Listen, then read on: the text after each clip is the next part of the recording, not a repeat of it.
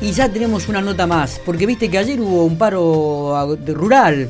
Y una de las consignas entre tantas. Antes de ayer. Antes de ayer, entre tantas, Matías, era la escasez del gasoil que había, ¿no? Dije, bueno, vamos a preguntarle a quien es un poco el presidente de la Cámara de Expendedores de Combustibles y Lubricantes afines de la provincia de La Pampa, Roberto Martínez.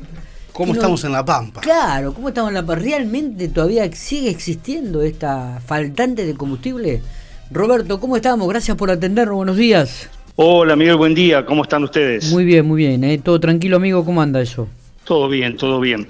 Sí, como te escuché mencionar el tema de la falta de, combustible, o sea, eh, el problema persiste, porque el gasoil eh, no está, eh, dependemos siempre de la, de la, importación del gasoil para abastecer la, la demanda.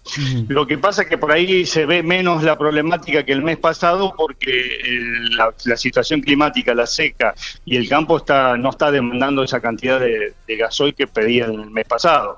Pero los cupos se han renovado en las petroleras, cada, cada estación de servicio seguimos teniendo los cupos y esos cupos no, no se extienden, o sea que estamos siempre con el mismo problema. Eh, eh, el campo está sintiendo el impacto de la sequía, ¿no? Y también esto favorece, ah, favorece, entre comillas, ¿no? Y entre paréntesis, digo, este, este faltante de gasoil que ha mermado un poco la, la, demanda. Sí, sí, seguro que esto afecta y afecta en, la, parte económica, también afecta muchísimo porque al no ver eh, movimiento y, no, y el campo no poder yo creo que hay muchas hectáreas que no se han podido sembrar de, trigo y eso lo vamos, lo vamos a sentir en el año, ¿no? ¿Cómo, cómo este, usted cree que esto se va, se va a ir normalizando, Roberto, con el tiempo o esto va a persistir durante todo este 2022?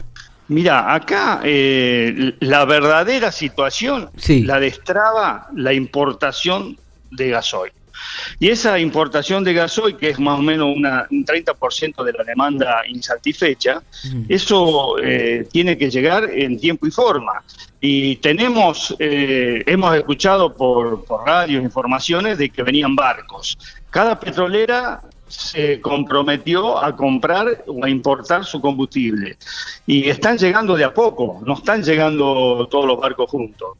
y, estamos pendientes de que ese, de ese combustible eh, entre.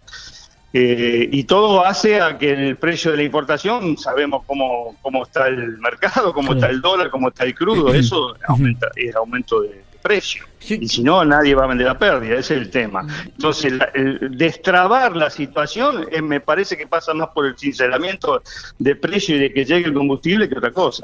Eh, eh, teniendo en cuenta su experiencia, ¿esto se podría haber este, previsto de alguna manera? ¿Ustedes lo veían, sabían que podía llegar a ocurrir o lo preveían o realmente fue, algo como que cámaras como cámaras que cada cada provincia tiene su cámara y estamos en una confederación madre que se echa desde octubre del año pasado se venía advirtiendo que este problema se venía pero bueno, no se tomaron las medidas que se tendrían que haber tomado gubernamentalmente o estatalmente, ¿no?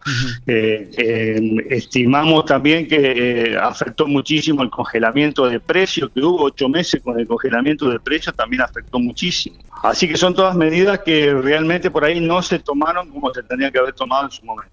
se podría llegar a, a, minorar un poco la, lo que estamos viviendo. ¿no? Está, está, está, muy claro lo que usted está diciendo, Roberto. Digo, ¿el tema de la guerra de Ucrania-Rusia afectó también o es un agregado o una arista más dentro de la problemática?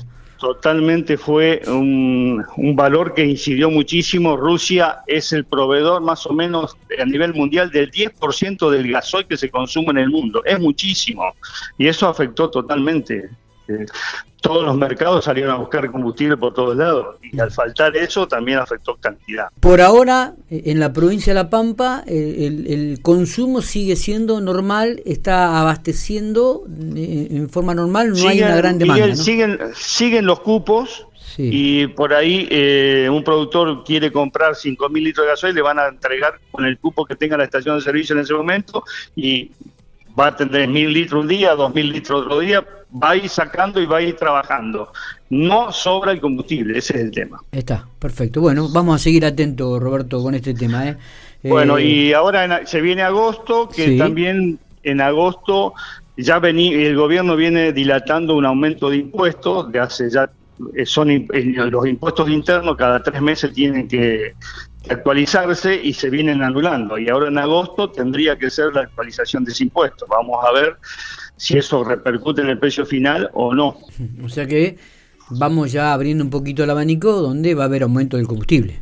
Y es probable, es probable, aparte con todos los aumentos que, estamos viendo a nivel nacional de toda la disparada de precio, no olvidemos que el combustible tiene el, el, dólar como, como uno de los principales este, influyentes y el crudo, que siguen aumentando a nivel mundial. Ahí está.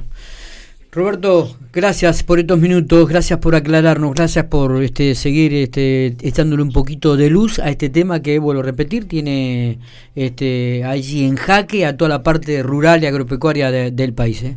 Bueno, que tengan buen día.